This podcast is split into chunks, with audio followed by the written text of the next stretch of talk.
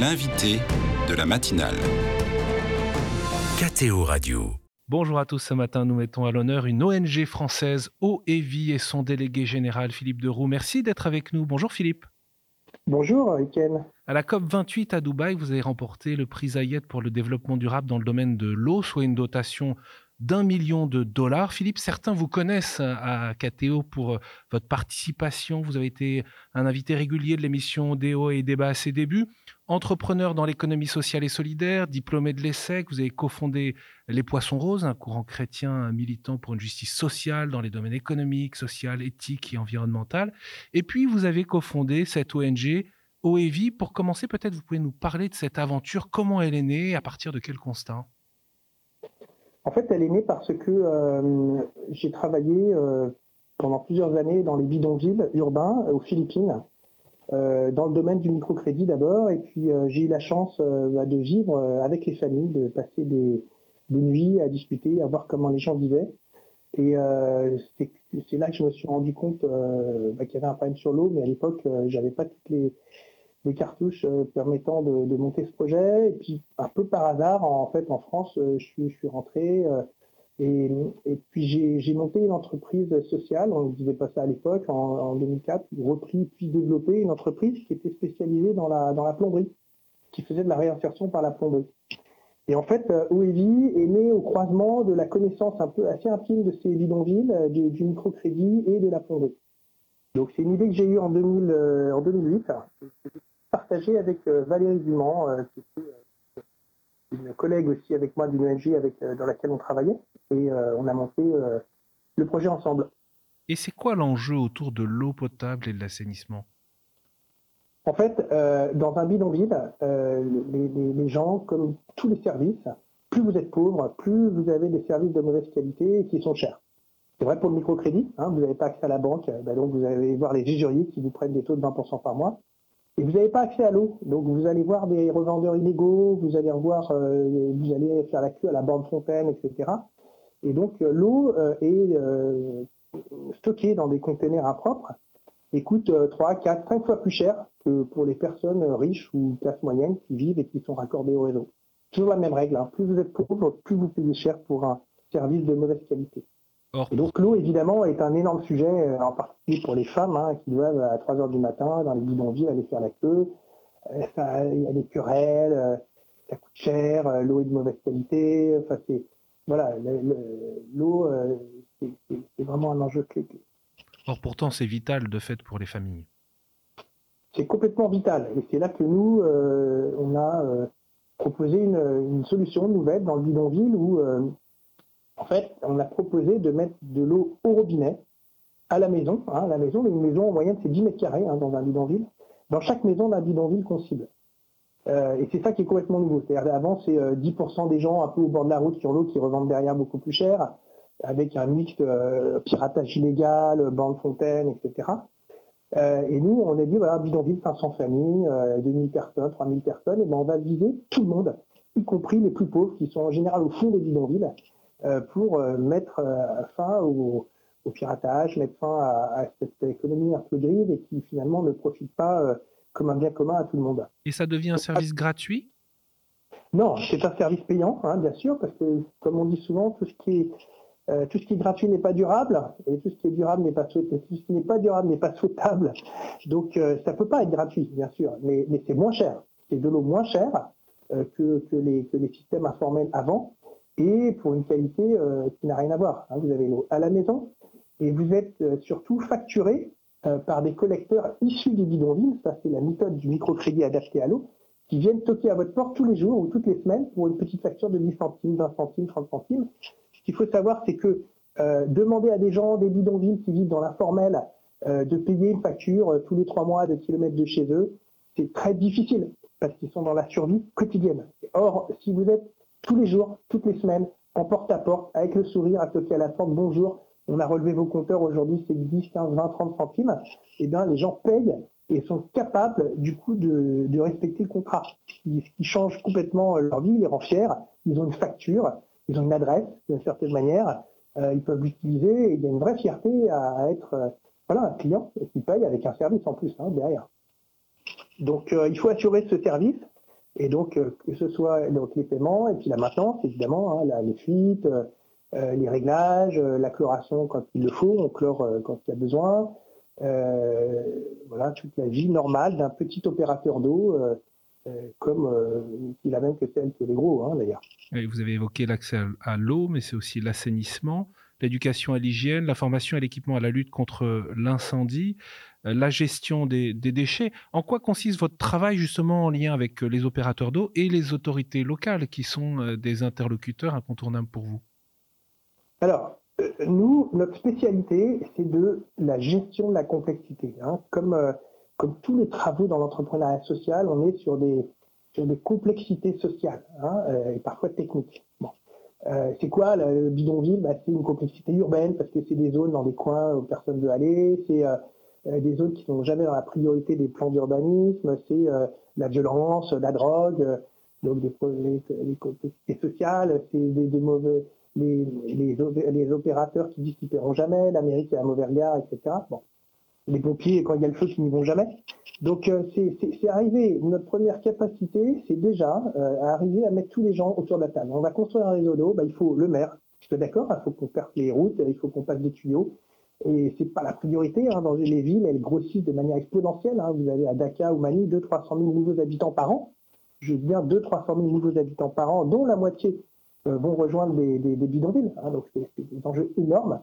Euh, donc, il faut mettre le maire sur la table, il faut mettre l'opérateur d'eau parce que lui, bah, il ne sait pas gérer dans ce coin-là. Il se fait piquer son eau, euh, euh, il ne sait pas faire de la facture en porte-à-porte tous, les, tous les matins, quoi. C'est pas son métier. Et puis, il ne sait pas faire tout le travail social de renforcement communautaire qui permet bah, que les gens les plus positifs, les leaders positifs émergent et soient capables de porter une voix différente de celle des leaders qu'on dit traditionnels, qui sont parfois dans des business un peu louches ou des choses un peu différentes. Donc il faut mettre le maire, l'opérateur d'eau, la communauté, dans ce qu'elle a de, bon, et puis après nos équipes. Hein. donc euh, voilà. Donc ça, c'est notre capacité, c'est vraiment de la gestion de complexité. C'est pour ça qu'on est très peu à le faire. Hmm. Dans combien de pays vous intervenez, euh, Philippe Deroux?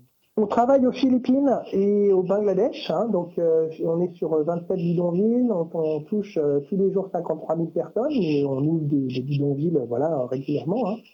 Euh, et donc, ça reste évidemment une goutte dans l'océan, mais c'est un modèle qui commence à, faire parler de lui, hein, d'ailleurs euh, ce prix euh, qu'on a eu et dont on est très très très content. Oui, votre ONG donc était lauréate du, prix Zayed dans le, domaine de, de l'eau, le prix Zayed du nom du fondateur des Émirats arabes unis, le cher Zayed bin Sultan Al Nayad, qui veut encourager le développement durable et l'action humanitaire dans le domaine de la santé, l'alimentation, l'énergie, l'action climatique, les lycées et l'eau, donc qui correspond à votre domaine d'action. Vous avez remporté ce prix remis dans le cadre de la COP28 à Dubaï, qui se conclut d'ailleurs ce mardi 12 euh, décembre. Que représente pour vous ce, prix et qu'allez-vous faire de cette dotation d'un million de dollars?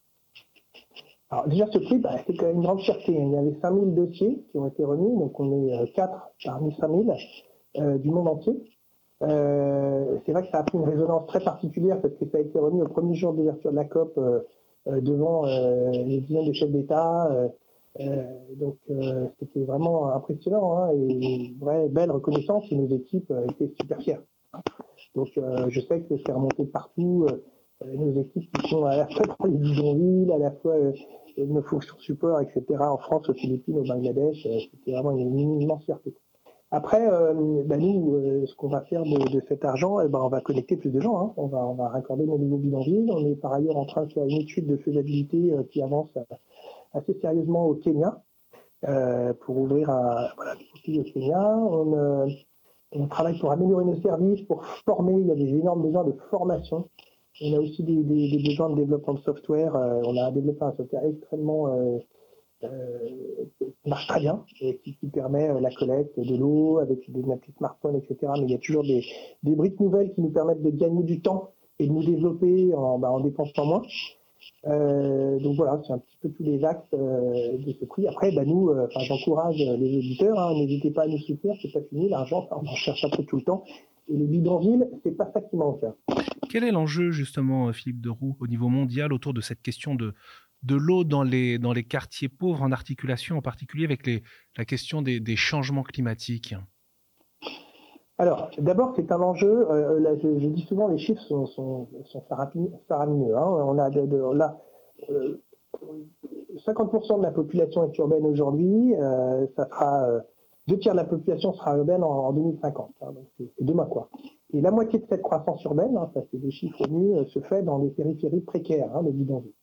Donc c'est euh, des villes euh, comme moi quand je suis je suis arrivé à Manille en 1995, il y avait 8 millions d'habitants. Il y en a plus du double aujourd'hui. donc avec des, des, croissances phénoménales des zones rurales, d'augmentation de la population, et puis avec toutes les précaires qui sont associées à ça c'est un énorme enjeu déjà euh, de pouvoir donner accès aux services essentiels, l'eau en premier lieu, à, ces gens-là. Parce que euh, sinon, les villes euh, sont des cauchemars urbains dans lesquels c'est inhabitable. Et pour revenir sur la question climatique dont vous parliez, il se trouve que, comme souvent, les plus vulnérables sont aussi les plus vulnérables au changement climatique. On travaille dans deux pays, Bangladesh et Philippines, ce sont les deux pays en première ligne, hein, les plus vulnérables au changement climatique. Les Philippines, montée des océans, Bangladesh aussi, typhons, euh, plus grande fréquence et plus grande violence des typhons. Euh, Bangladesh, montée des océans, euh, salinisation euh, des nappes. Voilà, donc c'est des enjeux énormes. Donc il faut arriver à investir là-dedans. alors il faut évidemment décarboner, c'est un vrai sujet, le sujet de la COP, etc. Mais on dit souvent aussi, attention, il y a mettre l'eau euh, à la maison, euh, ça, évite hmm. énormément d'énergie perdue. Quoi. Bon, puis après, vous mettez l'eau, on en reparlait tout à l'heure, on peut vraiment parler d'hygiène du lavage de mains, on peut vraiment mettre des, des bornes anti-incendie et parler donc de lutte contre le feu. On peut euh, parler d'environnement sain, on peut parler de déchets et d'assainissement petit à petit. C'est le pape François, Philippe de Roux, qui, qui pointe euh, on le sait bien dans, sa première encyclique, euh, Laudato aussi, puis Laudate euh, Deum, combien les, personnes les plus fragiles sont les victimes de ce changement climatique? Vous deviez rencontrer le pape François à Dubaï, mais sa visite, on le sait bien, a été annulée à la demande de, de ses médecins. Pour vous, quel rôle les chrétiens ont-ils à jouer face aux défis climatiques, mais précisément auprès ou avec une attention particulière aux personnes les plus défavorisées? Alors oui, effectivement, j'avais eu la chance d'avoir une audience euh, euh, très gentiment. j'ai eu via euh, le cardinal Parvin que j'ai pu rencontrer une petite lettre personnelle à, l'intention, enfin mon intention puis celle de, notre de notre ONG. Donc disant qu'on se, reverrait probablement et que ce sujet-là est évidemment au cœur de, de ses préoccupations. Donc le message des chrétiens, bah, c'est c'est un message de veille, hein, évidemment, des pauvres. On ne peut pas les laisser au bord de la route. Euh, il faut travailler avec eux. Hein, il ne faut pas les regarder de haut. Euh, nous, tous nos projets, bah, on part des besoins des bénéficiaires, on travaille avec eux euh, et on fait remonter le besoin et on travaille en, fonction de cela. et puis, il y a cette question d'être capable d'être le gardien hein, de notre maison commune, qui est un fondement pour les chrétiens, mais pas uniquement. il y a eu des, des cris communs là-dessus notamment à Dubaï il y a quelques années avec euh, le grand imam d'Al-Azhar. Euh, il y a eu euh, des, textes communs avec d'autres grandes religions. donc cette sauvegarde de la maison commune est un enjeu hyper clé face à une forme voilà d'utilitarisme, de matérialisme commun et qui fait que les, solutions bah, ne, pourront pas avancer hein, sans, sans, sans, sans une démarche aussi de, reconnaissance des limites et de rendre un peu spirituel. En une minute, euh, Philippe de Roux, pour, pour conclure, je voudrais qu'on mentionne euh, votre dernier ouvrage, La Révolution des Hobbits, qui a été publié aux éditions de, de l'escargot il, y a trois ans, parce que certains se peuvent se sentir écrasés, impuissants devant la réalité complexe de, notre monde. Vous vous dites que la transformation du monde, c'est pas que dans les mains des élites et des puissants? Non, et je pense même que pour reprendre la, c'est l'objet de mon livre, hein, Tolkien montre que c'est l'inverse, justement, l'anneau, l'anneau de la démesure, euh, il doit être mis entre les mains de gens simples. Les gens simples, c'est pas des gens idiots, c'est des gens qui ont des goûts simples. Et il faut que ce soit eux qui soient au levier euh, de l'autorité, du pouvoir, parce que quand ce sont les puissants, comme on le voit dans Le Seigneur des Anneaux, eh bien, ils partent en orbite, ils partent en live, ils sont soumis à l'orgueil de la démesure. Et donc, euh, c'est une vraie image. Ces gens simples, ces gens au goût simple, c'est eux qui doivent euh, y aller parce que, en fait, la, préservation de la maison commune passe par une plus grande sobriété qui n'est pas une, vie asséchée, au contraire, mais aussi par le, fait de, voilà, de valoriser ce qui compte le plus. Mmh. Hein, et, pour ça, c'est pas forcément de, de viser d'avoir un jet. Merci beaucoup Philippe Deroux, délégué général euh, de OEVI, cette ONG française qui agit dans le domaine de l'eau. Je rappelle votre site internet oevi.fr pour ceux qui veulent en savoir plus ou vous soutenir. Et encore félicitations pour ce prix Zayed que vous avez remporté autour de développement durable à la COP28. Merci beaucoup et bonne journée à vous. Au revoir.